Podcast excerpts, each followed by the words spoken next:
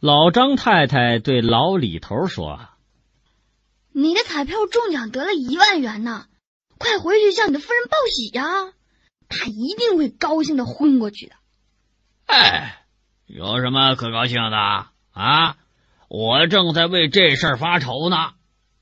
中了奖还有什么可发愁的啊？你可不知道，嗨，买彩票的一百元钱呐，是我从他钱包里私自拿的，我我怎么解释清楚啊？